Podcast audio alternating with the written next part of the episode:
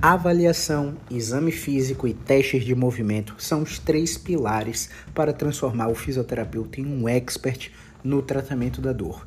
Eu sou Caio Ferreira, sou fisioterapeuta e vamos para mais um episódio do nosso podcast Physio Insight, um projeto onde eu falo o que você tem que ouvir na lata, doa quem doer, a respeito de tratamento da dor, baseado em ciência seja muito bem-vindo, seja muito bem-vinda a mais uma gravação do nosso podcast Physio Insight. Esse vai ser no formato Q&A, Questions and Answers, perguntas e respostas, para tirar sua dúvida que tem lotado a minha caixinha de direct sobre raciocínio clínico, sobre tratamento da dor, sobre tratamentos para hernia de disco, sobre como funciona a nossa consulta. Então, a gente tem muito o que conversar hoje, porque eu abri uma me deu um insight ontem de noite é, e eu abri uma caixinha de perguntas para cada fator que interfere na dor dos nossos pacientes. Não se preocupe, essa live vai ficar gravada, vai subir no YouTube, vai subir no Spotify, no Apple Podcast. Então, se você não puder acompanhar, não tem problema. Essa é uma forma, é uma forma até de estimular os meus alunos que ficam com receio de gravar live. Meu Deus, eu vou gravar live só para quatro pessoas. Olha só, só quatro pessoas. Tem momento que não vai ter ninguém aqui, eu vou estar falando sozinho porque vai estar salvo depois. Então nunca se incomode quando você estiver fazendo seu vídeo se ninguém estiver tiver assistindo. Vai ter um momento que alguma pessoa vai entrar e vai se conectar com o que você está falando, tá bom? Então é até uma forma de estimular meus alunos a fazer isso. Então vamos lá. São coisas que passam despercebidas por nossos pacientes em tratamento da dor. Pacientes que acreditam naquele modelo biomédico de atenção à saúde e mais uma vez eu reitero, o biomédico que eu falo não é nada associado à profissão de biomedicina, de medicina, de fisioterapia e, e etc. De fisioterapia, etc. É um modelo, é um, uma forma de raciocinar onde a dor do paciente sempre vai estar justificada por lesão, inflamação ou doença. Esse é o modelo biomédico que está completamente obsoleto nas últimas duas décadas. Por quê? Porque teve algum momento algum momento da, da vida da literatura científica que começaram a perceber uma síndrome chamada dor do membro fantasma, ou seja, amputados que perderam um braço, perderam uma perna, não tinham aquele membro e mesmo assim continuavam sentindo dor como se tivesse aquele membro. Então os neurocientistas começaram a pesquisar no cérebro que realmente há diversos fatores intrínsecos e interações contextuais, sociais, familiares que interferem na percepção automática da dor desses pacientes, fazendo com que eles sintam dor mesmo sem ter o braço, mesmo sem ter a perna. Então o estudo da neurociência avançou séculos-luz e começamos a perceber que a dor, a parte da sensação da dor, ai meu braço está doendo, é apenas um dos milhares de fatores que fazem de fato você sentir dor.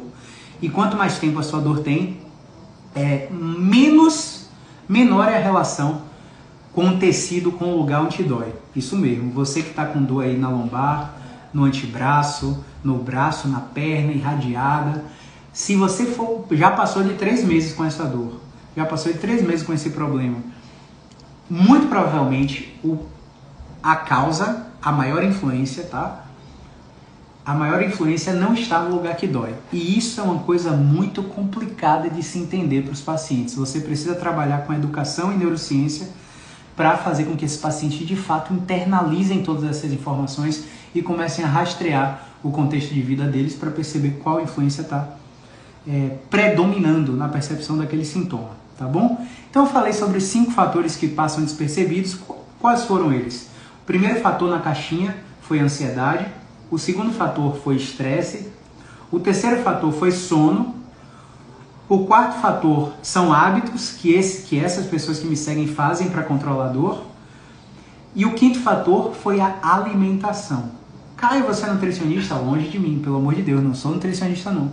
Mas quem estuda dor sabe das diversas interações que fazem o paciente sentir mais ou menos dor e a gente vai conversar um pouco sobre eles aqui hoje. Baseado nas respostas que vocês me deram na caixinha. Então, se você tem alguma pergunta para eu responder agora, hoje ao vivo, nessa próxima hora que eu estou gravando essa live para você, coloque, clica aqui nessa interrogação, ó. Clica nessa interrogação e manda sua pergunta que eu vou te responder ao vivo, tá? Tem um sexto fator ainda que eu perguntei, ó, conte mais sobre seu diagnóstico e te, e te direi a minha sugestão de tratamento. Tá bom? Claro, sem te avaliar e sem testar, baseado numa generalização do que a gente vê aqui no consultório. É, então vamos lá, vamos lá para o primeiro fator. O primeiro fator foi a ansiedade. Caio, por que a ansiedade faz com que eu sinta mais dor? Veja bem, a ansiedade é uma resposta de medo. Essa resposta de medo pode ser racional ou irracional. Ou seja, se ela for racional, você tem consciência e você está vendo de fato a ponta do iceberg, mas por algum motivo você está procrastinando em trabalhar com soluções de problemas para derreter essa ponta do iceberg. Se for irracional, é a parte do iceberg que está submersa e que não adianta você olhar 360 graus você não está enxergando a possibilidade desse medo irracional. Vamos trazer isso um pouquinho para a área da fisioterapia.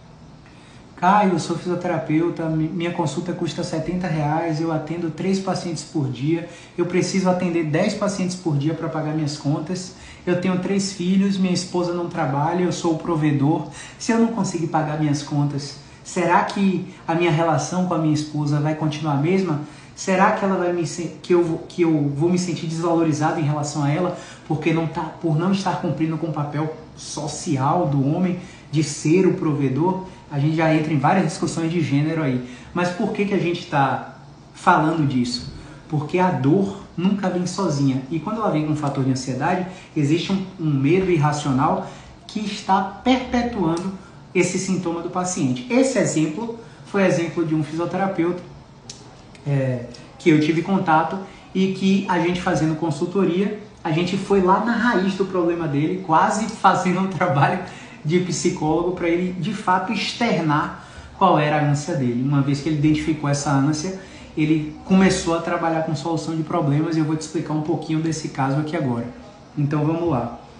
É, uma vez que a gente detecta o medo racional e irracional, é muito importante que esse paciente, que esse profissional da área da saúde comece a trabalhar com solução de problemas. Exemplo: o caso desse fisioterapeuta, ele ainda não estava no vermelho, mas ele estava antecipando um comportamento. Lembra do, tri, do, do triângulo? É penso, sinto e ajo. Penso, sinto e ajo como um triângulo, uma tríade que, que rege é, as nossas reações, que rege a nossa percepção de problema, de ameaça, de dor. Penso, sinto, ajo. Então, se eu estou pensando alguma coisa que é automática, que vem na minha cabeça, eu não registro, some da minha cabeça, eu não consigo identificar. Porque os pensamentos têm que ser entendidos como entidades. E aí entenda pensamento como uma entidade que você não tem controle sobre ele. Ele, ele é uma coisa que vem na sua mente e que some da sua mente por algum motivo você não tem nem você não tem, enfim, você não tem controle sobre ele. Uma vez que você tem essa consciência, é necessário registrar esse pensamento. Seja você com dor, seja você que está na área da saúde trabalhando, você que é autônomo, você que é seletista, não tem problema. É importante que você registre, porque como eu falei, o pensamento vai e volta. Quando você registra, você começa a ter a detecção de que se aquilo é racional ou irracional. No caso desse colega, era irracional porque ele estava antecipando uma projeção de, de futuro. E essa antecipação, essa projeção de futuro catastrófica, qual por que catastrófica? Não vou conseguir pagar minhas contas, não vou conseguir colocar comida na mesa, não vou conseguir sustentar meus filhos, minha mulher vai, vai perder admiração sobre mim, logo fisioterapia não funciona para mim. Eu não consigo resultado com fisioterapia, eu vou trabalhar com qualquer outra coisa. Ou seja, não aconteceu, mas ele já tem essa projeção e isso gera ansiedade nele, que naquele momento era irracional e ele não tinha criatividade para produzir conteúdo e tinha vergonha e tem vergonha de produzir conteúdo ainda, né? A gente está trabalhando isso. Inclusive você que tem vergonha de botar cara a tapa aqui, falar para três pessoas, falar para ninguém, zero pessoas na live, e você tem vergonha de falar aqui, eu gosto de dar uma dica para você, que você leia um livro chamado A Coragem de Ser Imperfeito, de Brené Brown. Se você não gosta de ler, você vai na Netflix e assiste The Call to Courage, que é um documentário dela também. Muito importante que você assista esse conteúdo para que você veja quais são as amarras que te prendem a, a aparecer, a expor sua imagem, quais são os medos irracionais que você tem.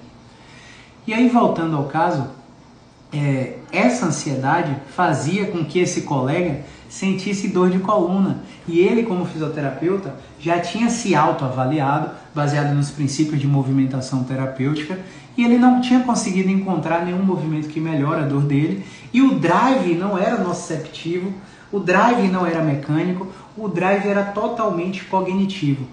A gente não pode falar totalmente, né? não pode falar que é 100% cognitivo, porque nesse caso existia ainda uma outra relação de contexto que era em relação ao local que ele trabalhava. Né? Ele não se sentia à vontade no local que ele trabalhava. Tá? Então tinha mais uma relação de contexto. Então a gente não pode falar é, 100% cognitiva porque tinha essa interação social aí. Então eu falei com ele, olha, seu medo é irracional, você está fazendo uma projeção de futuro, isso você não tem certeza se isso vai acontecer, mas se você está trabalhando atendendo três pessoas por dia, se você está trabalhando atendendo três pessoas por dia, você pode.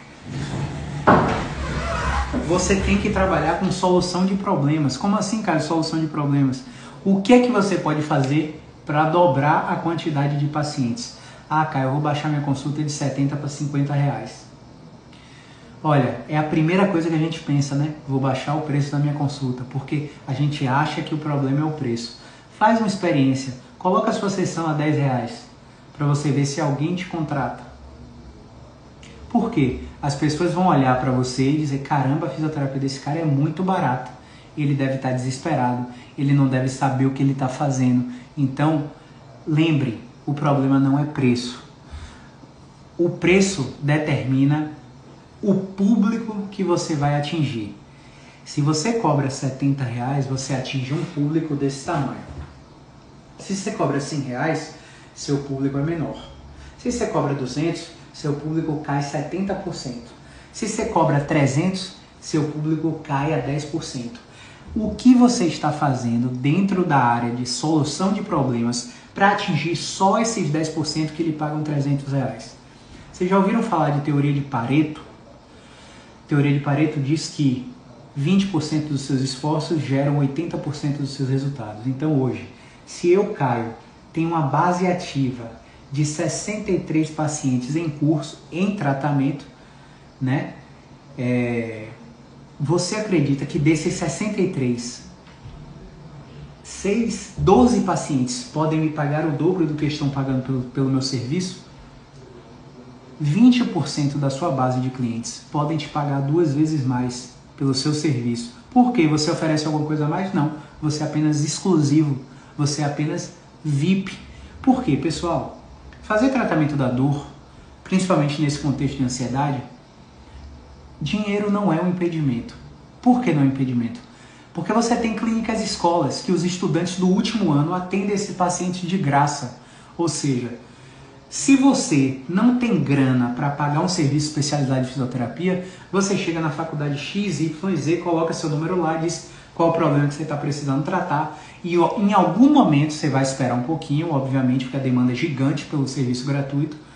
Em algum momento vão te ligar dizendo que surgiu vaga para você ser atendido duas, três vezes na semana no serviço de fisioterapia dessa, dessa faculdade, que vai ser geralmente supervisionada por um profissional já formado, que é o supervisor de estágio, e você vai ser atendido de fato pelos alunos do último ano.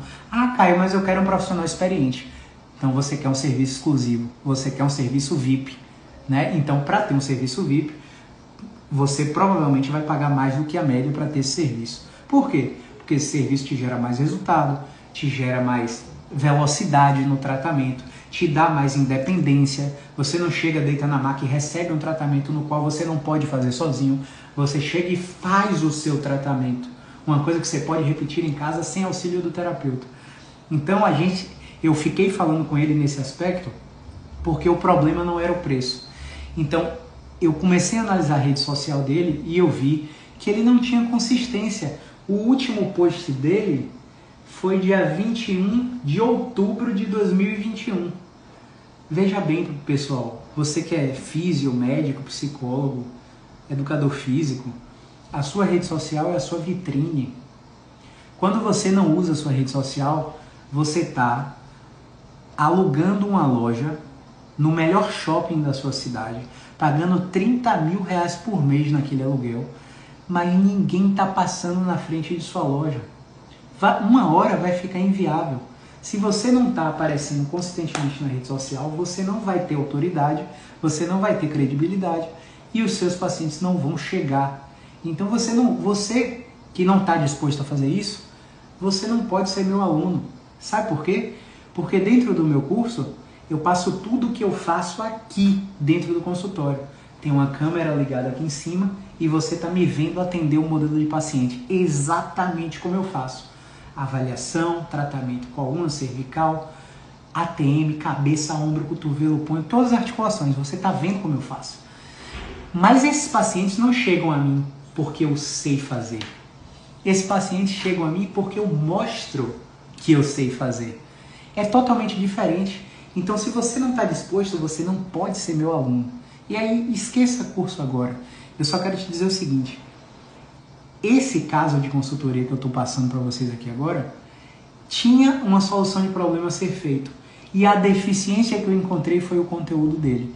E eu falei: olha só, você tem esse desafio aqui, que é o Physio High Stakes, são 12 vídeos. Inicialmente você vai pegar o gostinho, fazer exatamente como eu fiz esses 12 vídeos, coisa de 2 minutos, 3 minutos vai publicar três vídeos por semana, vai comparar no mês que você publicou os 12 vídeos qual foi o seu resultado financeiro com pacientes um a um. E vai comparar com a média dos últimos três meses que você não publicou 12 vídeos. E aí você vai me dizer, ok, uma vez que ele fez os 12 vídeos, ele subiu, ele subiu de três pacientes por dia para cinco pacientes por dia. Aí eu falei para ele, olha, será que se você fizesse os vídeos todo dia, esses atendimentos não iam subir também? E essa ansiedade, essa projeção catastrófica de futuro, de é, separação, né? Que já estava pensando na esposa dele, perder a admiração dele, dele não conseguir sustentar os filhos dele. Será que se você postasse um vídeo por dia, esses atendimentos não iam subir? Será que se você explorasse mais o Rios, Será que se você tivesse um, um canal no YouTube, será que se você tivesse um, uma página no Facebook, será que, será que se você tirasse 10% de tudo que você ganhou e pagasse o Audience Insights para mandar seu, seu conteúdo em vídeo para toda a região que você trabalha? Por exemplo, hoje eu tenho um anúncio rodando aqui na região do Costa Azul. Costa Azul é um bairro aqui de Salvador que eu atendo e eu tenho um, um, um valor expressivo, é, direcionado para atrair clientes que moram aqui. Então, quando o cara vê meu vídeo e só souber que eu moro aqui, que eu trabalho aqui, que tem um estacionamento, o um estacionamento no prédio para ele vir, que é perto da casa dele, existe uma propensão maior de ele comprar o meu serviço. Mas antes eu estou arriscando, eu estou tirando do meu bolso e colocando na ferramenta do Audiência Insights. E eu falo toda vez para vocês, não adianta ter, ter grana. Ah, eu tenho 100 mil reais para colocar no Audiência Insights. Vai para um público completamente distinto, que não tem interesse no seu serviço e você precisa trabalhar as métricas que vão trazer o paciente para você. Então, essa foi, esse foi um exemplo, né? 18 minutos nesse exemplo, nossa, como eu falo. Esse foi um exemplo de como esse colega conseguiu melhorar os resultados dele e captar mais clientes através da, da nossa consultoria. Então, perceba, esse exemplo responde ao porquê ansiedade interfere na dor. Pergunte se esse colega está com dor ainda. Não está mais com dor, porque ele já está tranquilizado. O sistema nervoso dele parasimpático começou a reduzir começou a sair do estado de alerta e ele está sentindo menos dor por isso, porque a preocupação excessiva dele com a projeção de futuro, com o relacionamento dele, com o sustento da casa dele, com a profissão dele, está diminuindo. Agora, se ele parar de publicar e a demanda cair de novo, você pode simplesmente tirar a camisa e dizer assim: ah, tá fora do meu controle, Não, querido, não está fora do seu controle. Na pandemia, dia 20 de março, quando eu fechei o consultório, só voltei 13 de outubro, sete meses, estava tudo fora do meu controle, exceto a minha produção de conteúdo. O que é que eu fiz? Quadrupliquei a produção de conteúdo. O que é que eu fiz? Dei a ênfase no atendimento online.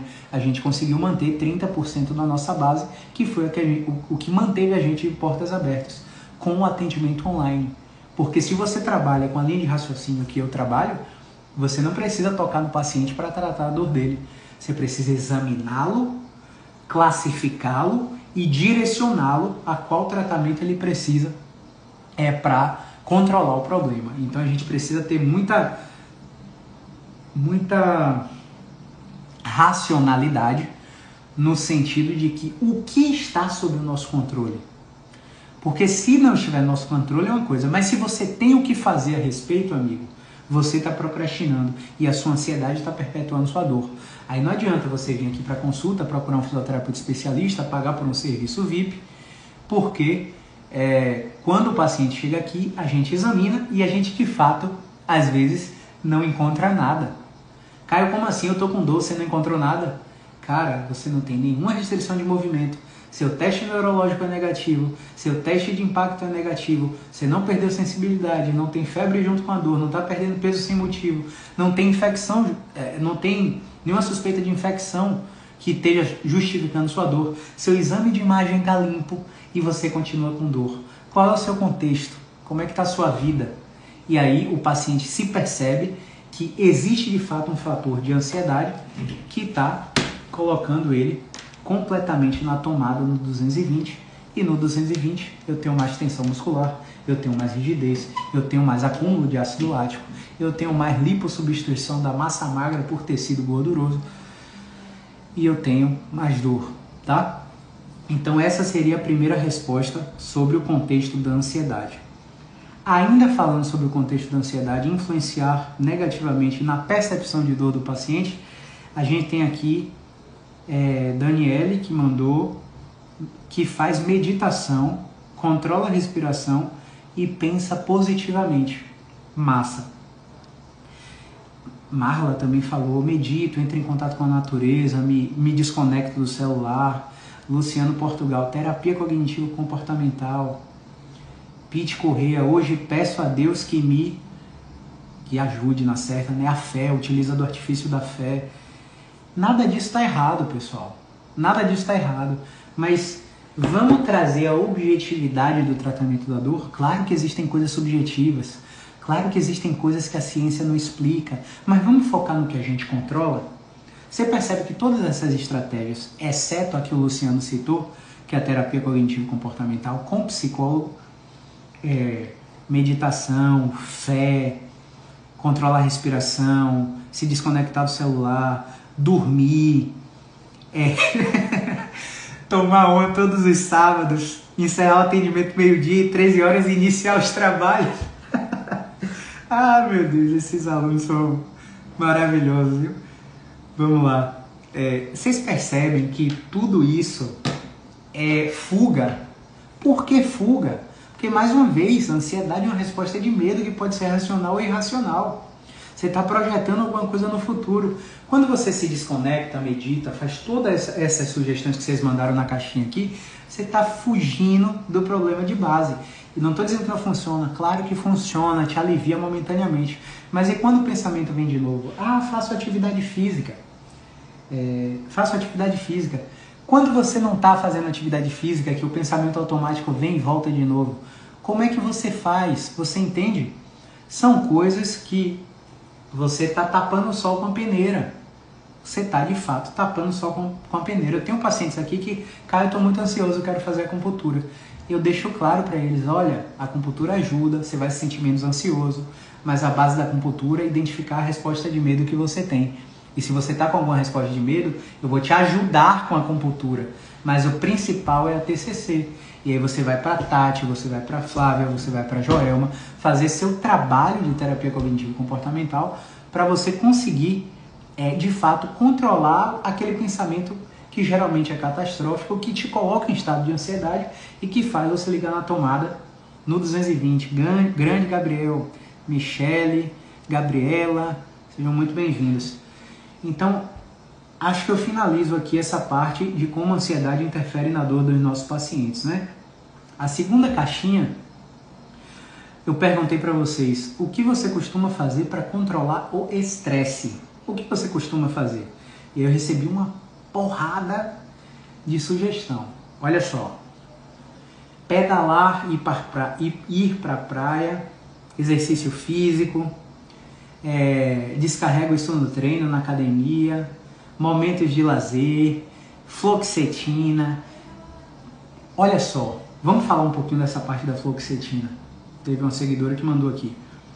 Perceba, quando você está estressado, você tem uma resposta é, neuroendócrina de aumento do cortisol. O cortisol bomba na sua corrente sanguínea, o seu sistema de luta ou fuga vai lá para o 220 e o seu sistema de dormir e digerir vai lá para o 110.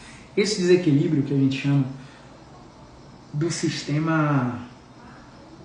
Meu Deus do céu. Do sistema nervoso parasimpático, é, esse desequilíbrio faz com que você sinta mais dor. Por quê? Porque, mais uma vez, você está usando uma estratégia de fuga.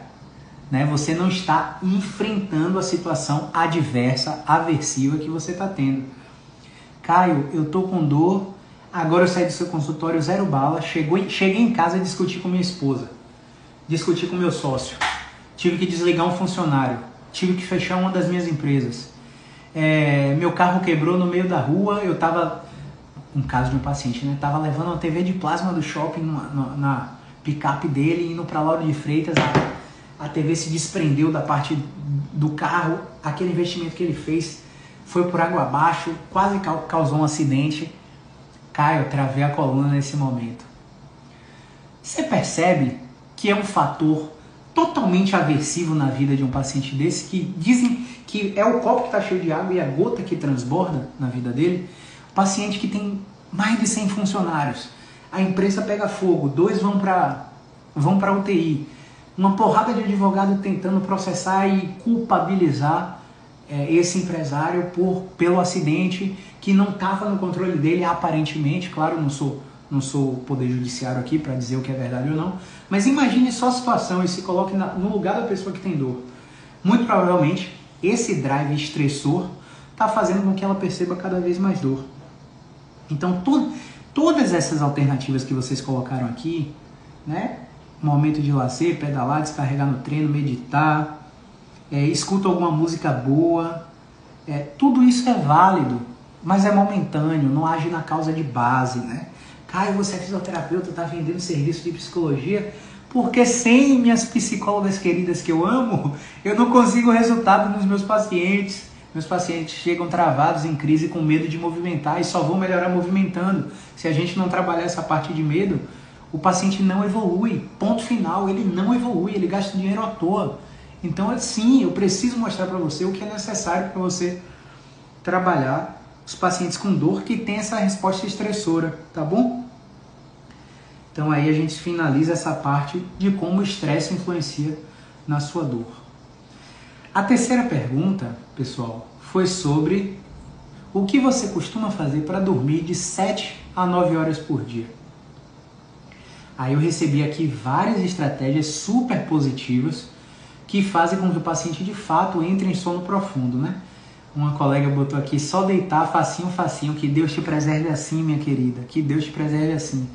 Porque o sono, sabe, bisavó, da gente que fala toma none que melhora tudo, passa argila que melhora tudo. Geralmente quando uma coisa é boa para tudo, não é boa para nada, né? Mas se tem uma coisa que é boa para tudo, é sono. Se você dorme de 7 a 9 horas por dia, seu sistema nervoso está completamente equilibrado e é muito mais difícil de você perceber, perceber dor do que uma pessoa que sofre de insônia, de privação de sono. É, uma, uma, uma, seguidora falou aqui que toma pronazepam foi a mesma seguidora da, da fluoxetina. Então eu falei que ia falar um pouco da fluoxetina, né? Vamos falar agora que ela botou outro medicamento, né? Então, o cérebro, nessas situações de sono, ele tem todos os mecanismos internos para fazer você dormir e entrar em sono profundo. Mas você precisa condicioná-los. Quando você usa remédios para entrar em sono profundo, você está estimulando um fenômeno natural do seu organismo chamado retroalimentação negativa. Retroalimentação negativa é um processo pelo qual é, o seu corpo ele faz o seguinte, ó, se ela está colocando um remédio de fora aqui, para que que eu vou gastar energia? Para que que eu vou gastar energia para produzir esses neurohormônios que vão estimular o sono dessa paciente? Não vou, ela já está colocando recurso externo, eu vou economizar minha energia aqui. E aí você pode fechar. Perdão, pessoal, tô com indigestãozinha chata aqui, mas enfim. É, e aí você pode fechar o seu eixo neuroendócrino feito organizados pelo hipotálamo, pela hipófise, né? E pelo intestino.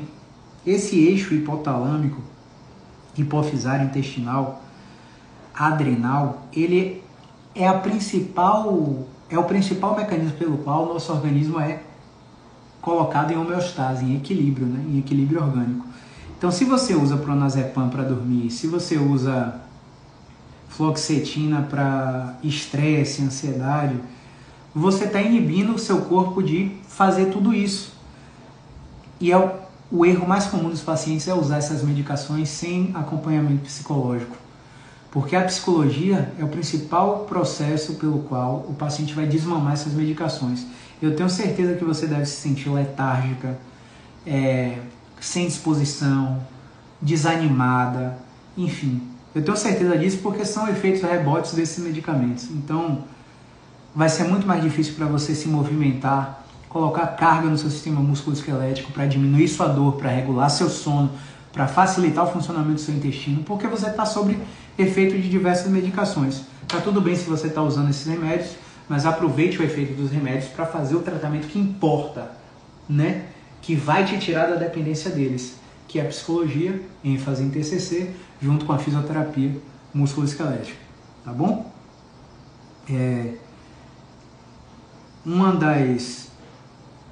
Olha só, Joyce falou que para dormir escutam auto-hipnose no YouTube, que é simplesmente maravilhosa, maravilha. E aí você não está entrando em fuga, você está entrando em um processo pelo qual você estimula o seu sistema nervoso a relaxar. Você está aumentando a, a, produção de GABA, você está reduzindo a produção de cortisol, você está aumentando a secreção de melatonina e tudo isso vai fazer com que você durma melhor. Ah, a gente pode estimular isso através da acupuntura, através da terapia manual? Claro que pode, trabalhando a respiração, relaxamento muscular progressivo. É, tem uma técnica de Jacob, depois você coloca, você coloca no YouTube para ver. É muito importante que você trabalhe isso, mas deixando claro para o paciente que o paciente não pode depender de você para entrar nesse processo de higiene do sono. Ó, exercício físico, alimentação até as 20 horas, celular off na cama e meditação. Tudo isso não é mais fuga, são estratégias comportamentais. Lembra do, da tríade? Penso, sinto, ajo. Eu estou agindo para sentir melhor e automaticamente eu reformulo os pensamentos catastróficos que estão na minha cabeça, as preocupações excessivas que estão nos, nos mantendo em alerta geral, fazendo com que a gente não durma. É... Não durmo quatro horas seguidas a tempo, bebê de um ano e oito meses. É, aí sono de mãe a gente quase não interfere, viu? A gente interfere mais no bebê. A gente usa mais osteopatia, uma técnica especificamente pediátrica, para fazer com que o bebê entre em sono profundo e acabe não interrompendo o sono da mãe. Mas esse fenômeno de sono materno é uma coisa praticamente inexplicável. Se um, um mosquito entrar na sua janela, você acha que é seu filho em perigo e você realmente desperta. Então essa fase aí vai ser isso mesmo. Você vai ter que focar no que você tem controle fora das fora daquela esfera de sono restrita que você tem, para que o pouco sono que você tenha já entre em sono profundo. Aí vai entrar todos aqueles fatores que eu já expliquei na live, tá? Mas sono de mãe com bebê recém-nascido, com pouca idade, é um negócio muito difícil de trabalhar. Qual foi a próxima, pessoal? Tá chegando pergunta aí na interrogação? Sem perguntas por aqui, então vamos prosseguir, tá? Cadê, cadê, cadê? Vamos nessa, vamos prosseguir. Então, A quarta pergunta foi o que você costuma fazer para controlar a dor? Vamos lá para as estratégias sugeridas por vocês. Uma colega muito querida falou academia, caminhada, exercício de mobilidade e água. Muito bem, ela está controlando o fator atividade física e o fator alimentação e hidratação, né? É, dois fatores, né? A gente ainda tem o fator ansiedade, o fator estresse, é, estresse, alimentação, ansiedade, exercício físico ela já está controlando. E sono, né? A gente ainda tem estresse, ansiedade e sono. Mais três fatores para controlar aí, beleza? Ficar ligado nisso. Ó, uma, uma seguidora colocou morfina 10%. Ó, eu vou colocar aqui nos stories o link de um vídeo que vocês vão assistir aqui, vocês vão assistir nos meus stories, tá? Opioid TED Talks. Eu vou botar aqui nos meus stories para vocês assistirem. Ele tem tradução. Cadê, cadê, cadê? Vou colocar aqui. Vou gravar aqui agora para vocês verem, tá? Copiar o link a agonia da retirada dos opioides. O título está em inglês, tá? Mas ele, o vídeo é traduzido, então não, não fiquem com receio de assistir, tá? Vamos gravar aqui agora. Cadê? Vamos lá. Cadê, cadê, cadê? Pronto, vamos nessa. Vou deixar o link aqui nos stories agora para não esquecer. Se eu desligar aqui eu esqueço, tá? pessoal que está me acompanhando aqui na live, beleza? Estou deixando aqui nos stories um vídeo sobre a agonia da retirada dos opioides, remédios específicos para controlar dor, morfina, codeína, oxycontin, restiva, derivados. Vou colocar o link aqui para você assistir esse vídeo de um palestrante no TED Talks, que eu considero um dos melhores eventos de palestras com base em evidência científica, para você perceber como é o processo como é, é doloroso e como não vale a pena você entrar é, no uso dessas medicações para controlar dor. Clica nesse link, assiste o vídeo até, até o final, vai estar tá com a tradução simultânea, tá bom? Vamos lá. Então vou deixar aqui opioide para controle da dor.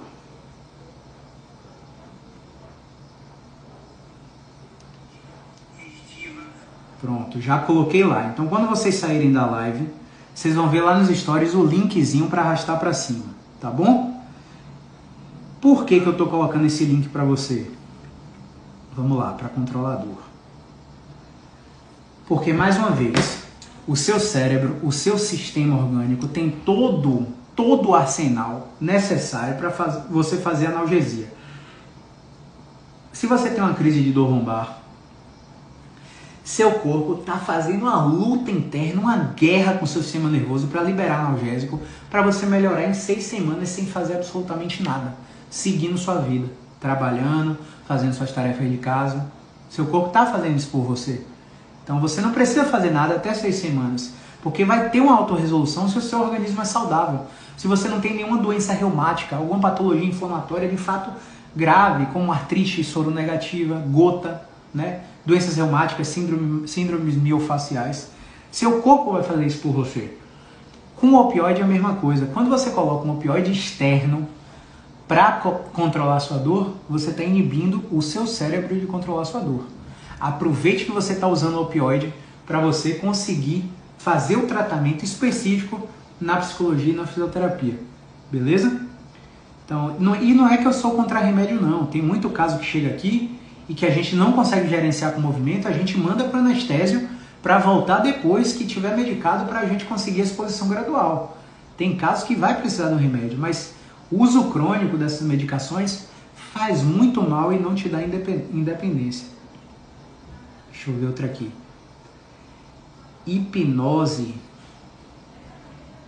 Hipnose eu não conheço, mas tem, tem alunos, tem pacientes que já me relataram resultados impressionantes da hipnose. Né? É uma, uma boa para você conhecer.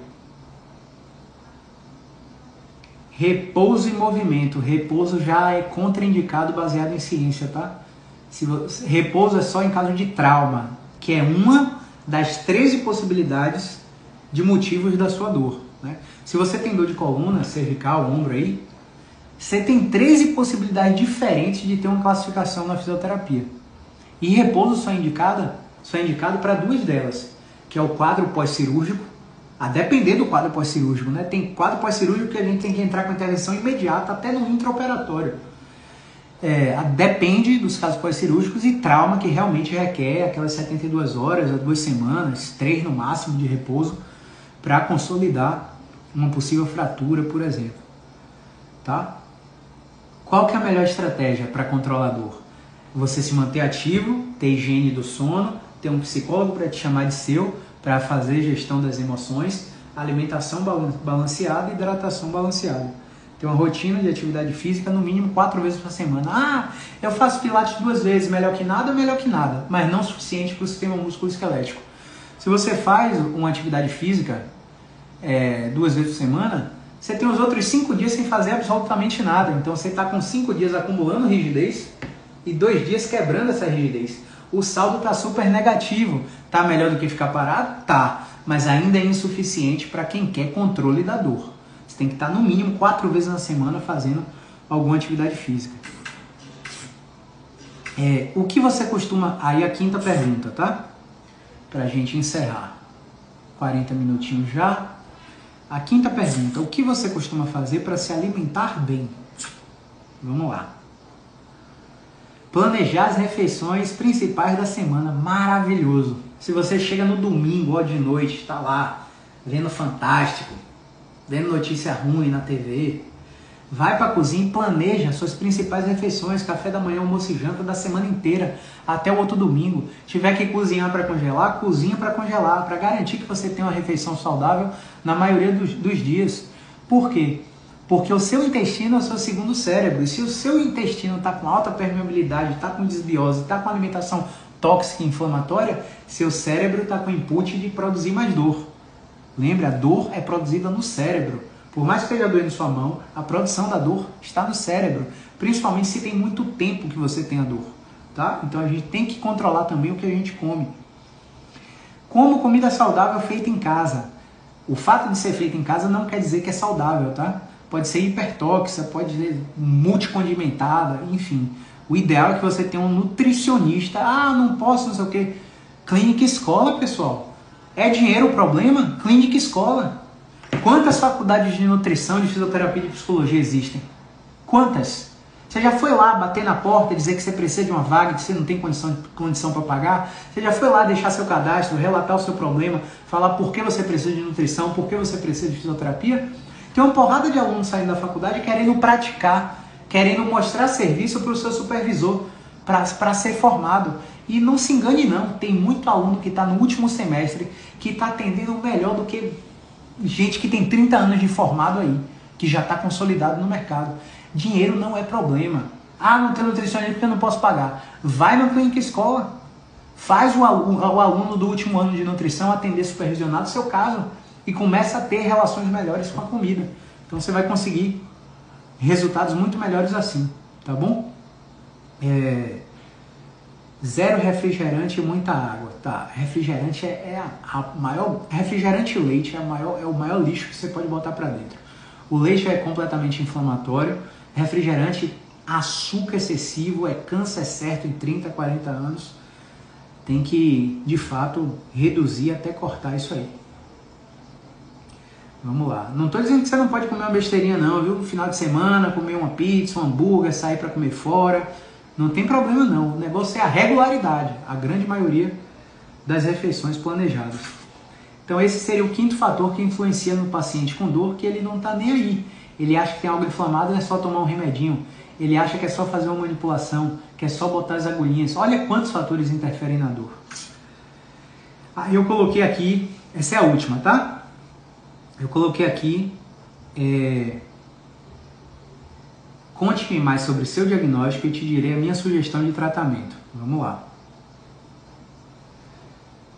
Fui diagnosticada com tumor no maxilar superior esquerdo. Fiz a cirurgia em maio de 2021. Muito provavelmente você precisa de uma fisioterapia especializada em articulação temporomandibular. Fisioterapia orofacial específica para seguir com seu tratamento, tá? DTM, abertura da boca com desvio. a articulação temporomandibular tem pouquíssimos movimentos. Tem a abertura máxima, a oclusão forçada, tem o deslocamento lateral, deslocamento lateral direito no caso agora. Você está vendo aí esquerdo porque eu estou na câmera frontal, tá? Então, tem esses deslocamentos, abertura e oclusão. Tem, tem ainda anteriorização, que você pode fazer, e tem ainda posteriorização, que é muito difícil o paciente controlar. E aí você pode colocar carga extra. Por que, que eu estou te mostrando isso? Porque todos os, todos os pacientes que têm queixas temporomandibulares precisam ser investigados enquanto sua cervical alta, sua cervical média, sua cervical baixa, sua torácica alta, seu ombro por quê? Existem, existe uma relação que a gente chama de interdependência regional, onde para um organismo, para uma articulação estar livre e completa sem dor, ela precisa estar, estar sem restrições, sem obstruções de movimentos em todas as direções. Então, quando você pegar um paciente de ATM, você testa todos esses movimentos. Deslocamento lateral, direito, esquerdo, faz a posteriorização, a anteriorização, a abertura, oclusão forçada e ver qual desses. Hoje está demais, né? E ver qual desses movimentos estão produzindo sintoma do paciente concordante, a dor pela qual ele se queixa e procurou o seu serviço. Muito provavelmente, se você já excluiu a coluna cervical, se você já excluiu o ombro, se você já excluiu a torácica alta, você vai ter que mexer na TM. E existem técnicas de mobilização, caso esses movimentos não funcionem, onde a gente coloca uma luva e mexe dentro da boca e vai lá na articulação esfenomaxilar fazer trações sucessivas para melhorar a disposição do líquido sinovial, diminuir dor, relaxar a musculatura macetérica. Às vezes a gente precisa colocar agulhinhas em masseter, em pterigoide, em toda essa região do músculo da careta. Esse aqui, ó, que é o platisma, que muita gente ignora. Às vezes o paciente está com dor temporomandibular e apenas um relaxamento progressivo dessa musculatura do platisma, apenas uma inibição da musculatura do masseter, faz com que o paciente alivie por três semanas, um mês e só precisa de uma sessão mensal é, durante o ano. Então tem paciente com disfunção temporomandibular que me viu 12 vezes no ano inteiro né, e controla o problema sozinho porque eu ensinei os movimentos que ele tem que fazer. Claro que tem casos que a fisioterapia não vai ajudar e a gente vai precisar de um dentista mexendo, especialista em ATM. Às vezes a gente vai precisar de um otorrino, especialista em cirurgia crânio-cérvico-facial, para fazer o tratamento em conjunto. Às vezes a dor tem um padrão trigeminal, um nervo danadinho aqui que passa aqui, nervo trigêmeo, que é uma dor excruciante que tem relatos na literatura até de suicídio por causa dela. E aí esse, esse paciente realmente vai precisar de cirurgia, vai precisar de psicologia, para lidar com o diagnóstico, lidar com o enfrentamento do problema e a exposição gradativa aos movimentos que a fisioterapia tem que fazer, porque é uma reabilitação muito dolorosa, tá? Então, a respeito dessa desse caso aí, tá, Lidiane, DTM abertura com desvio. Essa é a nossa impressão. Mais uma vez, eu não testei o paciente. Existem pacientes que a gente testa online mesmo, pede para fazer os movimentos e encontra, por exemplo, é, diferenças discrepâncias absurdas entre um movimento e outro, paciente que não consegue fazer oclusão, que não consegue fazer abertura. Tem paciente, sabe Didi Mocó? Quem é velho que nem eu aí conhece Didi, né? Os trapalhões. Ele, ah, eu vou morrer. Ah, ficava puxando a boca, né? Vou me suicidar. Então existem, tem pacientes que só de recuperar a abertura da boca com pressão extra, fazer essa força, já liberam muito os deslocamentos que estão restritos. Então, no contexto da fisioterapia, é muito simples o que a gente faz. Agora, não pode misturar. Se você está fazendo estratégias de movimento, você não pode trabalhar com mecanismos de reprodução e remissão. Se você está trabalhando com mecanismo de reprodução e remissão, você não pode trabalhar com mecanismo de modulação de dor, com acupuntura, com dry needling. Você não vai saber o que está melhorando o paciente. Se você está trabalhando com modulação de dor, você não pode intervir com biomecânica. Ah, porque eu vi no Capand isso, eu vi no Susan Hall isso. Amigo, você tem que escolher qual o mecanismo que você vai trabalhar. Se você misturar, você não sabe por que o paciente piorou, nem por que ele melhorou, porque você misturou vários mecanismos em uma intervenção, em uma consulta. Vá com calma, uma coisa de cada vez, beleza? Tem outra aqui. É... Ó, diagnóstico: depressão, ansiedade, ansiedade agravado por tireoidite de Hashimoto, sabe lá, desânimo, cansaço, sono. Vários fatores, né? Dor nunca vem sozinha. Então, olha só. Conte-me mais sobre seu diagnóstico e direi minha sugestão de tratamento. Vamos lá. Depressão e ansiedade, o que, que a gente faz? A gente faz acupuntura e terapia manual. Porque a acupuntura e a terapia manual tem um, um aspecto modulatório do sistema nervoso central, de melhorar a, a ligação entre, essa, entre essas sinapses nervosas, promover o relaxamento muscular, muscular e melhorar o sono. É o tratamento principal? Não, não é o tratamento principal. Isso te ajuda a dormir melhor e o sono reparador vai fazer você tenha um, uma melhora nesse aspecto de ansiedade e depressão. Mas se você não tiver com psiquiatra medicada, com ansiolítico e ou antidepressivo, a critério do psiquiatra especialista, se você não tiver com psicóloga, especialista em terapia cognitivo comportamental, para trabalhar tudo aquilo que eu falei no início da live, se é sistema de pensamentos irracionais, disfuncionais, que promovem ansiedade, com resposta de medo exacerbada. Se você não tiver com psicólogo em TCC, não adianta me pagar para o meu tratamento. Eu só atendo esse perfil de paciente se tiver com psicólogo. Porque eu sozinho não vou dar resultado. E eu não gosto de atender paciente que eu não vou dar resultado. Se o paciente chega aqui, eu avalio ele, eu vejo que não é para mim, eu já encaminho. Não adianta ficar com o paciente. Porque eu sei que não vou dar resultado para ele. O caso dele não é para fisioterapia. Então a gente precisa ter esse, essa noção. Em relação à tireoidite de Hashimoto, a gente não tem expertise nenhuma em relação a esse diagnóstico. Aí você vai procurar um nutrólogo ou endocrinologista para fazer avaliação com ultrassom de tireoide, com índice de ioma, com vários marcadores de exames de sangue que só esses médicos sabem fazer, para ver o que é está desregulado e ele ver se tem alguma medicação específica para regular. Agora, a gente sabe que é, qualquer processo neuroendócrino é muito melhorado por atividade física. Ah, mas eu tô com desânimo, eu tô com cansaço, não vou fazer atividade física. É aí que tá. Olha só. Tem aqui no meu notebook, ó, se eu mostrar para você. Deixa eu mostrar para você aqui. Tá vendo isso aqui? Isso aqui é um adesivo para eu nunca esquecer. Sabe o que quer dizer esse adesivo? Quer dizer, o problema é solução.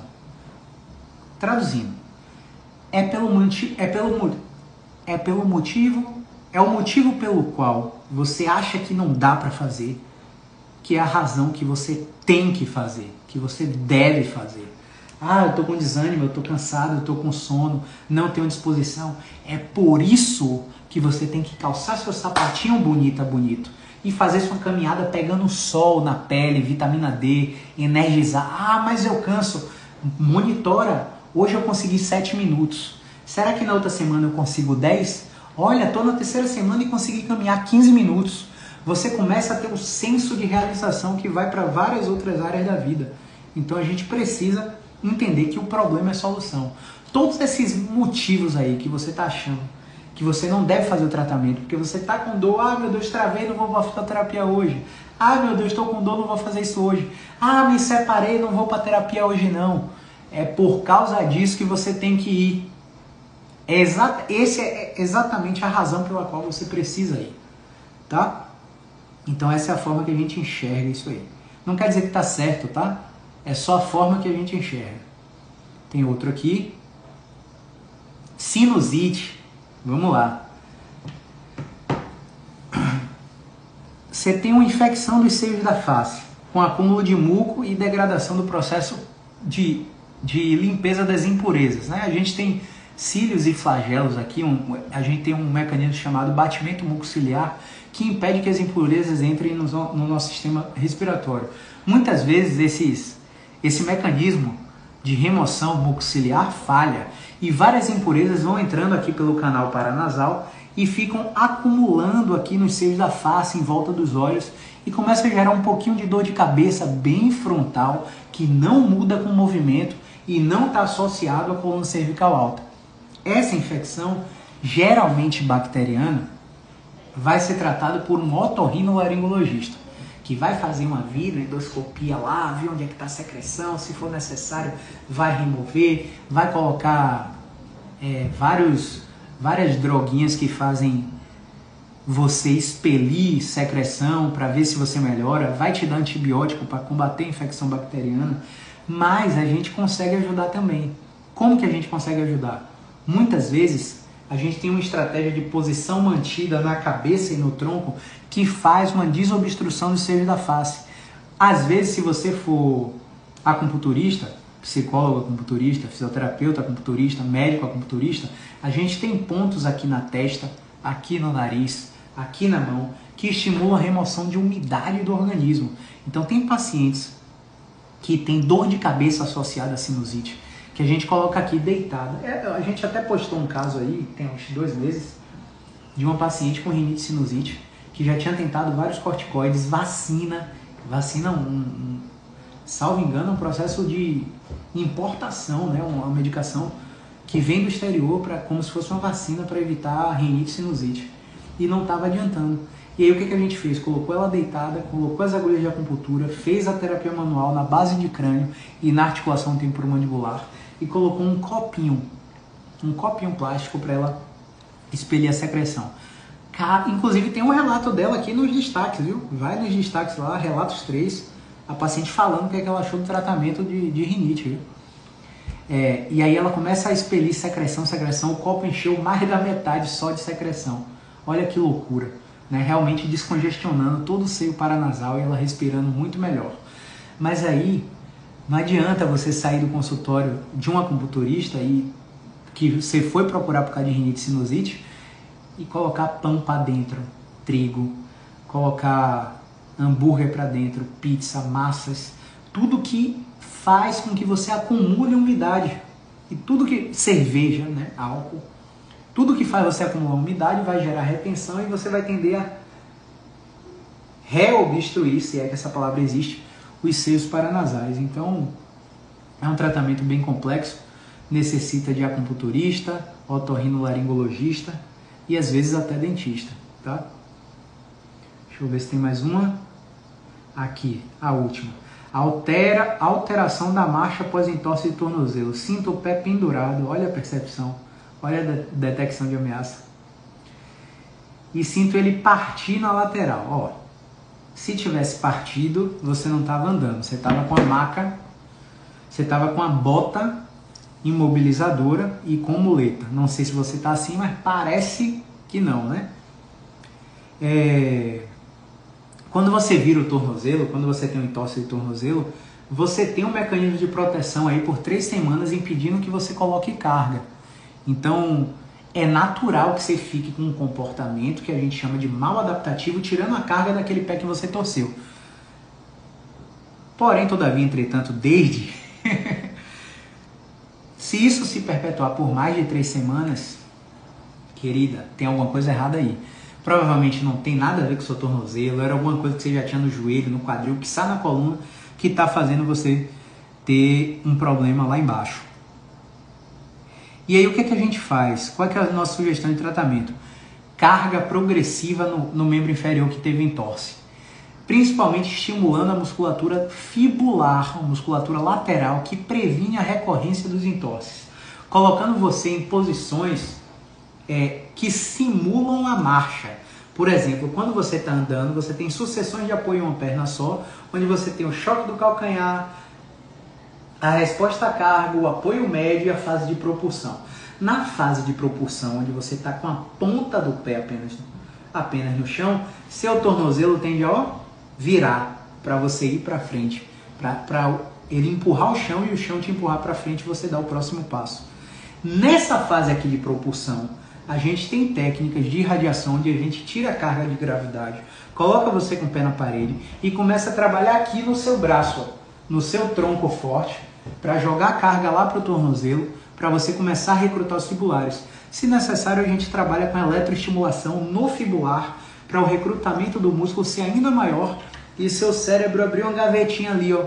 Abre a gavetinha, ó. Na hora que eu estiver na fase de propulsão em pé, eu tenho que recrutar esse músculo aqui. Você repete, repete, repete, automatiza, cria um engrama funcional lá no cérebro que vai evitar que você tenha mais entorse de tornozelo.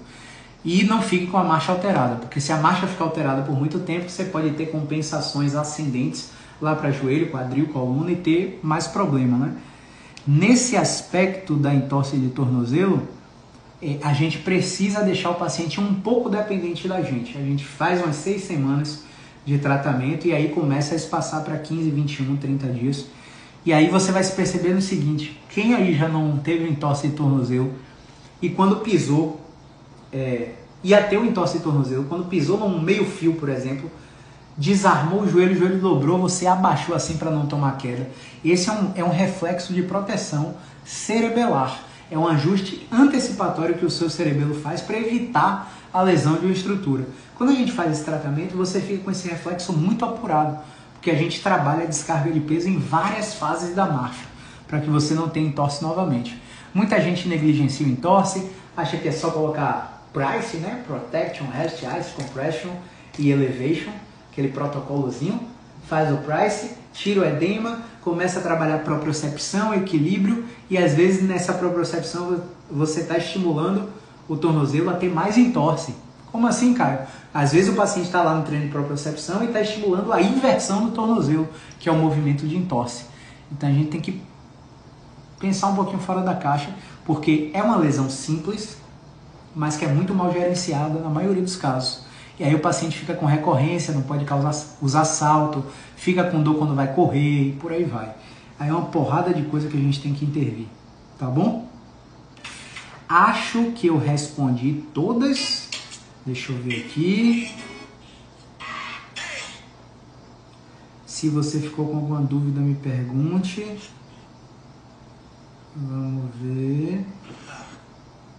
É, acho que eu respondi todas, viu? Chegou mais algum aqui? Não, mais nenhuma. Então é isso, tá pessoal? Acho que essa foi a live de hoje. É, amanhã, terça-feira, não, quarta-feira de noite a gente tem QA, tem, tem live eu e o Jeff. A gente vai falar dor pós-coronavírus ou abordagem musculoesquelética no lateral shift. Não sei qual dos dois vai ser. O Jeff vai colocar na, na rede social dele, eu vou compartilhar aqui. Vou deixar o alarmezinho para você ser notificado e não perder a live de quarta-feira. Beleza? A gente vai ter uma live legal essa semana também. A gente ainda vai confirmar o convidado e aí vocês ficam atentos. Clica nessa, nesse aviãozinho aqui encaminha essa live para quem você acha que merece ouvir essas informações. A gente falou de todos, praticamente todos, quase todos a gente falou de praticamente todos os fatores que influenciam a dor dos nossos pacientes e é, passam despercebidos por nós terapeutas na maioria dos casos, porque a gente tem uma deficiência de conceito. E quando a gente tem um conceito, a gente tem uma deficiência de como aplicar esse conceito para que o paciente entenda. Não é chegar aqui e dar aula para fisioterapeutas. O paciente não entende a linguagem técnica. É fazer analogias, fazer espelhamento, fazer uma entrevista motivacional, perguntas socráticas, fazer o paciente refletir sobre o que o próprio paciente está trazendo e o paciente encontra as respostas. Você, enquanto terapeuta, é apenas um facilitador. Beleza? Grande abraço, obrigado quem ficou. Camaleoa, Vitor Machado, GHDKGS Du, Vanessa Almeida, Raisson Moraes, Igor Magalhães e Lorena Autopeças. Muito obrigado pela audiência. Grande abraço. Movimento é vida. Valeu, galerinha.